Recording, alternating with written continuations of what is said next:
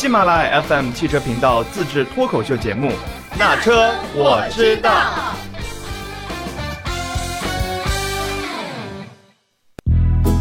Hello，大家好，欢迎来到那车我知道啊！这一期我们邀请了一位新嘉宾，她是机器之星的主编曹景小姐姐，我们来热烈的掌声欢迎。Hello，大家好，谢谢大家。我竟然是第一次来参加。曹景小姐姐来我们这里做客的主要原因，是因为七月十号在上海机器之星呢会举办一个论坛，嗯，这个论坛会给我们带来哪些？让曹景小姐姐先给我们来介绍一下。对，主要是针对现在汽车智能化的一个大趋势嘛。我们呃，机器之心创办了一个新的媒体平台，叫 Auto Byte，也就是汽车字节。嗯然后我来汽车字节呃担任这个内容的负责人。嗯呃，这次也是借着呃世界人工智能大会 WAIC 的这么一个平台，我们举办了一个智慧出行论坛。嗯那么当到时候会有一些像华为啊、高通啊、福特，还有一些一第一梯队的自动驾驶公司，他们会有一些大佬过来参加，所以也是希望。呃，大家感兴趣的话，可以线下或者线上支持一下。咱们这个论坛是在哪里举行呀？是在上海世博中心。嗯，如果现在报名的话，怎么报名呢？呃，大家可以关注 AutoByte 公众号或者是机器之心的公众号，嗯上面搜索一下 WAIC 智慧出行论坛。嗯，就可以来直接参与报名了，是吧？是的，然后如果没有办，因为这个论坛是在上海举行，如果到时候就是没有办法来现场的小伙伴们的话，也可以在呃论坛举行的时候，我们也会有直播的链接，然后大家也可以在喜马或者在其他的平台搜索到这个论坛的链接，点进去来现场云上来倾听也可以。对，因为我们搜集了一下现场嘉宾的个人资简历嘛，嗯啊，都然后是大佬。哦，我我我看了他们的简历之后，我真的觉得 我想回炉重新上学。就是作为一个文科生，看到大家在视觉领域或者是 AI 领域有如此高的建树，都是来自普林斯顿或者麻省理工这样的高，嗯就是呃高等学府神级学府神级学府，对对对嗯真的是觉得这次论坛能谈出不少东西。对对，特别的期待，就感觉应该是干货满满，而且也是一个比较呃代表汽车无人驾驶未来一个大方向的一个一个一个论坛。嗯，是的，好，我们就敬请的关注。哎，那咱们这个论坛主要聊些什么呢？包括现在比较热门的华为赋能汽车整车厂啊，嗯还有像整像那个福特做的比较好的 CV2X 这种呃车路协同的一个呃技术呀，嗯还有一些推广进程，还有类似无人物流。呃，robot taxi 这些比较热门的自动驾驶方面的呃领域，我们都会涉及到。哇，听着感觉就是各种的热搜词，然后再加上无人驾驶，然后未来趋势的那种感觉，好像就是这个论坛聊的就是咱们汽车未来汽车的一个样子那种感觉，是吧？对的，对的，然然后还会有一些呃初次披露的信息，比如说有一家叫迪卢的，呃，应该算是整车厂，但它现在还是叫技术型公司，嗯然后他们会首次披露一下自己以后造车的一个技术路线。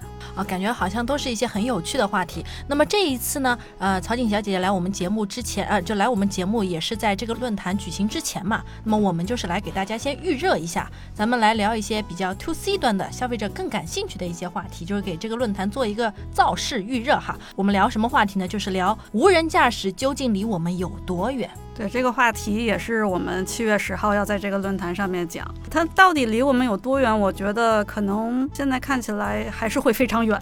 嗯，但是我觉得好像就是大家已经慢慢接受无人驾驶这个概念了。虽然很多消费者你问他，啊、你现在其实开的车子里面就有无人驾驶的影子，他会说啊是什么？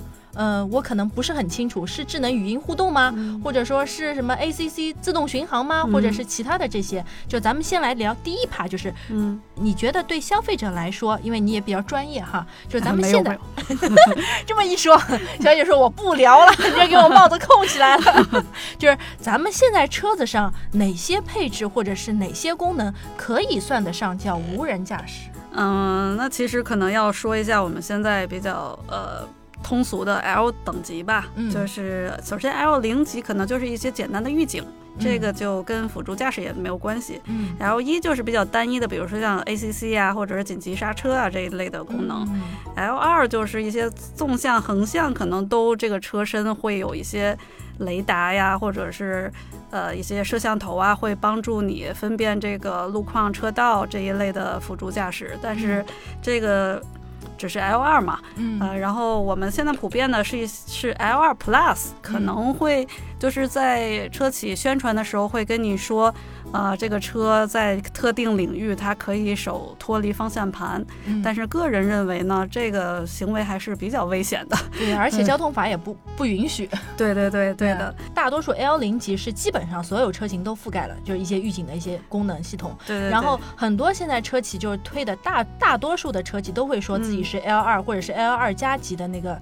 一个级别，就是所谓的呃智能辅助系统，就这种，他们也可能不太会说我这个是无人驾驶，好像现在对的也可能不太能不太会这么讲，而只是比较委婉的说我这个是智能辅助系统，就是来帮助你开车的。嗯，觉得现在是新势力这些呃智能电动车，它可能会在宣传上面会呃稍微的深入，就是把它的这个级别拔高一些吧。嗯最典型的就是特斯拉，嗯，特斯拉的嗯那个 Autopilot 根本就没有，就是让人从字面上理解，它就是一个可以自动驾驶的车驾驶的。，但其实并不是这样。呃，是的，嗯像小鹏啊、蔚来他们推出的这种领航辅助系统呢，嗯呃，大家也看了测试，呃，它实际测试就是可以在高速公路上出匝道，或者它自己辨识路况，嗯，嗯，然后来超车呀对对对这种。对，但其实使用起来呢，体验感也不是那么好，就想象中那么好，呃，体验感就是。有点保守。他讲是，对对对，它可能在特定路况上表现的还 OK，但是呃，我不，我我们不认为它可以在所有开放道路上都可以表现的这么好，它还是要配合高精地图。嗯嗯嗯嗯。现在其实很多那个汽车上面的那种无人驾驶，所谓的定的级别，也是含有一些水分在的，是吗？不是说它含有水分在，嗯只是说可能在使用方式上面，嗯呃，或许会形成一些误导，啊，形成一些误导性。嗯嗯，比如说，呃，现在有一些车企，它会和一些呃城市的政府部门啊，嗯，他们去推出，比如说某特定的路段，我嗯来帮助当地来改改善这个路段，然后在这个特定路段，我我们就可以手手离开方向盘。嗯但是他在宣传上呢，他可能就会说，我们这个级别的辅助驾驶，它是可以让你手离开方向盘的。嗯嗯嗯，就是我觉然后消，费者就觉得我开这个车，我就不用手挡着方向盘了。对的，对的。嗯，嗯就这种感觉。所以我觉得在宣传上可能还是要把它细化一些吧。嗯呃，另外我想补充一下，就是刚才说的 L 三、L 四、L 三可能就是这个车主要是交给计算机来行驶，嗯但是你要准备随时接管。然后 L 四级别呢，就是把整个车全都交给计算机来驾驶，嗯然后你就你就负责坐在里面就可以了。对你就可以在里面放空。现在的我们说 Robot Taxi 就是一个 L 四级别的这样一个水准。小姐姐觉得无人驾驶就是对于车企来说，因为现在车子车企每推一款新车，它都会说自己的无人驾驶是 L 二级啊，或者 L 二加级啊，这个是一个技术标杆，只是一个技术标签，还是说它真的是嗯对驾驶者来说是有实际操作意义的？嗯，我认为它是有一定的实际操作意义。为什么？嗯，它确实是一个辅助的功能，嗯。就是我们认为 L 二级甚至 L 二加，它其实就是一个辅助功能。嗯。那你可以在适当的路段，比如说是高速公路，比如说像一些呃自动驾驶示范区，呃路况较好的地方，你可以使用这个，但是千万不能在北京的九仙桥晚高峰用这使用这个 L 二 Plus 这个功能，因为其实是这样，嗯、有些车它宣称自己是 L 三甚至 L 四级别的量产车，呃，现在大家都在叠这个堆堆硬件嘛，嗯。比如说我有激光雷达，我有多少个毫米波雷达，对对对。我有多少个摄像头，对对对，我有多大算力的一个芯片，嗯，但其实实际上，我的响应速度非常短，你也给我一个啥，我就能给你马上那个有做出反应。对嗯，但实际上这这些硬件大概能让你做的安全，但是它不能给你一个呃直观的比较好的驾驶感受。嗯嗯，因为主要的现现在自动驾驶的命脉还是数据，嗯我们对于数据的这个采集和分析能力可能嗯还不是特别的完善。嗯嗯。嗯所以，其实，在车上有很多关于这个智能辅助系统是需要我们自己去开启的，是吗？因为我发现我周围有好多人，包括像买了特斯拉的人或者买了新势力的人，他可能不太会去使用这种功能。他可能买了一辆新势力造的车，但是开还是用传统开传统车的方式去开，对对对，对吧？就是然后他得到的一个。很直观的感受就是，我觉得这个车开起来，这个乘坐感或者是试驾感受，好像没有传统车来的更加的踏实，或者是说扎实。但是你问他，哎，你有没有用到它这个功能、那个功能、这个功能？他会说。啊，这个怎么用啊？就我怎么怎么用啊？就这种感觉好像是。你说他还没有开启这个辅助驾驶功能，他就已经感到不踏实了吗？是会有，是不是会有？现在很多消费者就是这种样子，就买一辆新势力造的车，但是开的就是传统车的一个开车的方式。嗯，确实是很多，但是也有很多消费者，他既然买了新势力，他就是为了尝鲜嘛。但也不排除有些人，他就是呃，在这个限购政策之下，我要买一个辆电动车，然后我觉得啊，你。这个品牌蛮好，服务蛮好，然后这个空间也好，我就选你了。但是我不 care 你的这个辅助辅助驾驶功能。嗯嗯，很多尝鲜的消费者他也会，他也会尝试吧。但是大部分消费者他可能，嗯。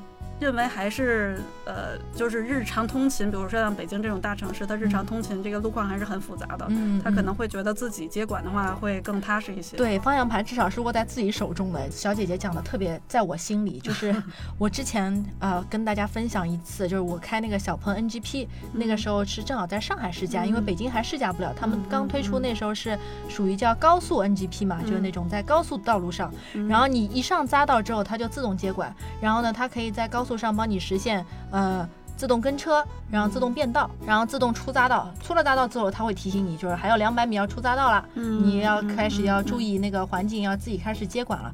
但是其实整个试驾过程，因为那天上海还在下雨，稍微有点大，中雨吧。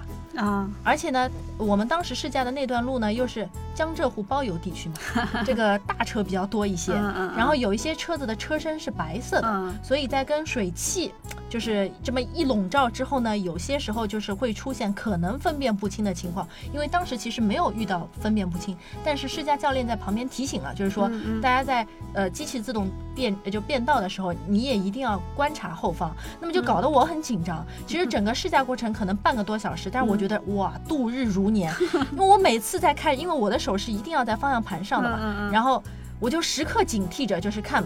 就旁边，哎呀，他怎么还不变道？或者是说，哎呀，这跟车的那个是不是就要转弯了？它转弯不是也可以自动控制吗？转弯感觉要撞上去了，我要不要 搬一下？搬一下那个方向盘？你手一直在方向盘上吗？对，我手一直，因为它如果不在方向盘，它就会显示这个 NGP 功能要要要要退出，所以它它就必须要求你手是在方向盘上。所以我就恨不得就是赶紧自己接管了，但是教练就跟我说忍住忍住。所以我觉得其实无人驾驶对我们来说更多的是一种就是驾驶习惯的一种改变，但这个改变。虽然我是一个八零后，我也不算特别老嘛，但我觉得我对于这个习惯的改变接受，我还要有一段时间。嗯，那没错，这个习惯确实很难接受。呃，就是很多人觉得开了自动驾驶功能之后，我反倒比自己开车还要更累啊。对，就像有时候开高速的时候，比如说 ACC 什么自动巡航，其实我有时候我不太会开这个功能，我就会觉得它我老开，而且有时候开到其他地方，它有时候车子一下子插进来或者变道啊什么的。车子可能反应不过来，就还是感觉自己来操控会更 踏实一些那种感觉。对，是的，其实这也是一个必经阶段嘛。啊，其实就像我刚才说的，这个车它有有很多功能，它能识别远距离的一个障碍，它能识别道路的这个划线，还有一个匝道，甚至它能知道我这个路线。嗯。呃，但是还是一个数据的问题，嗯，它有可能是驾驶的习惯和人类还是有很大区别的，嗯，驾驶习惯和人机器跟人类还是有区别，对，它会比较怎么说呢？呃，它它的算法到现在为止可能还会有一点呃呆板，嗯啊，比如说。呃，你到超车的时候，嗯，可能你不会像人类一样有一个直观的判断，对，它可能就是来算它的那个雷达，比如说它覆盖的这个区域里面前后五十米，打个比方，有车我就不超，但其实人类正常操作就是你看到后面的车有个五十米，你其实一下变道就会变过去，但它还是以一切以安全为主的那种前提下，对对对，就比如说咱们在一个十字路口，嗯，十字路口如果这个。嗯，咱们打个比方，这个路口是没有灯的，嗯。然后如果是人类驾驶员，他会可能会心领神会的嗯。知道我哪一辆车要先走，然后我哪一辆车要让你。嗯，呃，在车少的情况下，嗯不是像嗯九仙桥都堆在一起的那种情况。九仙桥今天被 Q 到两次。啊，真真的是，嗯，就是如果是人类驾驶员，他会他会有这个先后顺序的一个判断，嗯嗯，但是如果是自动驾驶车，他会，他他有一个几秒的原则，就是我这几秒之内，只要我判断前面有车，或者是这个路口我不适合通过，嗯我就不不走。嗯，然后一个几秒加上几个几秒，一个个几秒，就一直就变成几分钟。他一直都过不去。对，这就比较尴尬。对，这就是一个驾驶习惯、数据，还有一个算法的问题。嗯，那咱们未来的这个无人驾驶的它的这个发展趋势会是什么样子的呢？还是说这些算法会被重新，嗯、这个叫什么？就是重新设计，或者是就是在这方面会有改进吗？或者是，哎，小姐姐觉得，嗯，就未来一二三年或者三四五年，咱们会看到的这些带着无人驾驶功能的这个车是什么样子的呢？我觉得这个问题要看几个方面吧。首先就是硬件了，嗯。硬件就是咱们共同认知的雷达、嗯。呃传感器，还有算力嗯。这些硬件的技术解决了之后，就是数据。嗯。数据的话，现在其实，嗯，咱们在数据采集和数据分析、深度学习上面，还是这个成本还没有降下来，嗯而且要花费很大的功夫。嗯呃，另外这个数据问题比较敏感嘛，对对对对。对对，就，是我们录的时候正好碰到了滴滴上热搜的事儿。对对对，数据问题真的是其实。呃，比如说像特斯拉这种 autopilot，你嗯真的是付费让它采集数据，嗯呃，车主是，呃，相当于它的一个，呃，说实验品有点难听，嗯嗯，就是等于它的数据源吧，嗯，它需要大量海量的数据才能促进这个，呃，自动驾驶的水准提升。但是这就是一个悖论嘛，嗯对你一方面需要被采集数据、被分析，嗯另一方面，你如果你不不被采集的话，你又很难对 对这个。啊而且而且我记得好像当时就是小鹏那个车的时候，当时就是小鹏说为什么试驾选择在上海，嗯，因为北京不让试啊，北北北京好像是五环还是四环内，它没有嗯办法来启动它的这个高速 NGP 的这个功能。啊嗯，应该也是，其实就是数据的问题。嗯嗯所以也说到第三个方面，就是车路协同的问题，嗯还有智慧城市建设的问题。嗯啊，嗯，现在反正现在在九仙桥你是用不了这个功能的 对，除非我们看到九仙桥的整个面貌焕然一新了。啊，道路重重新规划了，嗯就是嗯都不说别的，就是首先要把这个机动车和非机机动车区分开吧。嗯我觉得现在可能有些城市它在这方面做的比较好，但是北京肯定不是这些城市对之间。在作为一线城市来说，北京这个道路对于非机动车还是很不友好的，我认为。对，嗯，上海还可以是吗？让一个北京人夸 上海也有上海的问题，对对对，就每个城市都有每个城市的问题题。。嗯嗯，嗯所以说我们还是希望等到这个城市焕然一新了，嗯把整个道路秩序重整之后，嗯才能实现一个无人驾驶比较高度的普及。嗯。所以这个时间你可以算一下，这个时间。是十年。十年可能是比较乐观的估计，当然我说的是普及啊，普及，嗯嗯，全就有可能也会有一些试点，或者是的就部分路段的一个嗯嗯实行，对对对？现在试点是有的呀，嗯。现在试点除了之前像北京亦庄那个自动驾驶呃测试路段，嗯。现在已经扩大到通州区了嘛，嗯。然后全国有六个城市已经被划为这个智慧城市试点了，嗯车路协同试点，嗯所以说也在逐步推进吧。然后我曾经去试过百度阿波罗的一个夜测，就是在亦庄，嗯，就是纯无人驾驶，你只要负责坐在那儿放空就可以吗？是的，就是共享出租车，现在已经可以可以用 A P P 叫车了，啊，嗯感觉现在还可以试吗？现在可以啊，现在每天都可以试，每天都可以嗯，而且还是夜测，就是晚上的时候去对对对，测试因，为他刚四月份吧拿到了一个夜测牌照，然后感觉怎么样？感觉其实你坐在后排没有和人类开车有太大区别。嗯，你是坐在后排，那前排是做啥的呀？前排有一个安全员。哦，安全员还是就测试阶段，为了还是保障安全，对对对，嗯但以后安全员要逐步撤掉的。比如说他在首钢区园区的那个呃共享无人车。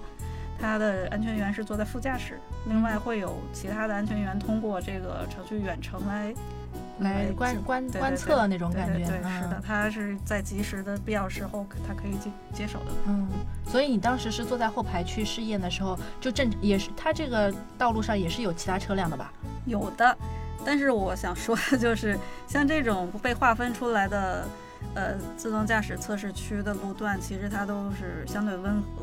啊，它比较的路况简单一些，相对温和，嗯也可能是因为我去的很晚吧。嗯嗯，啊，对对对，我因为是十二点多过去，是路上是啥车都没有。是八点 八点多，嗯，八点多，嗯八点多到九点嗯这么一个时间段，嗯。嗯，看到了京东六幺八的那个加班现场。哦，对对对，嗯京呃京东在亦庄，嗯，对对对，就是灯火通明了，感到他们压力很大。所以他们就挑这个时间段让你去试。你看人家都没下班的，然后道路上该走的一些企业，他可能六七点都已经下班了，所以那车路上也没什么车，对，对吧？嗯，它的 L 四级别的这个共享车，其实已经和就是体会不出来什么突兀的感觉。嗯嗯嗯，基本上坐在里边很很踏实，很放心很。很踏实，然后整个乘坐的体验感也会比较好一些。对对对，嗯，就是怎么又变成给他打广告了呢？哎，大家，我觉得被他这么一说，我也想去试一下了。就是正常是怎么预约？是一般的消费者也可以去预约？呃，用百度地图就可以预约，啊，百度地图就可以预约呀、嗯嗯嗯哇，是的这还可以。但是只限在亦庄。今天这一期呢，我们也小小的热身了一下，给大家比较浅尝辄止的讲了一下关于无人驾驶的一些事情。然后我们的互动呢，就是大家对于无人驾驶有任何的问题，都可以给我们来留言。那么这个问题呢，也有可能会被呃幸运的观众可能会被抽中，在论坛举行的时候，哎，有可能也会作为一个提问的问题来给大家提出来。然后如果大家还是意犹未尽的话，我们在论坛结束之后，还是会邀请曹景小姐姐，然后带着她的一些小伙伴们来给我们再来来聊一聊，深度的来聊一聊无人驾驶未来的一些发展的状况，好呀，我尝试深度，尝试深度。好的，好的，那这一期节目就到这儿了，给我们留言哦啊，拜拜。下期节目见。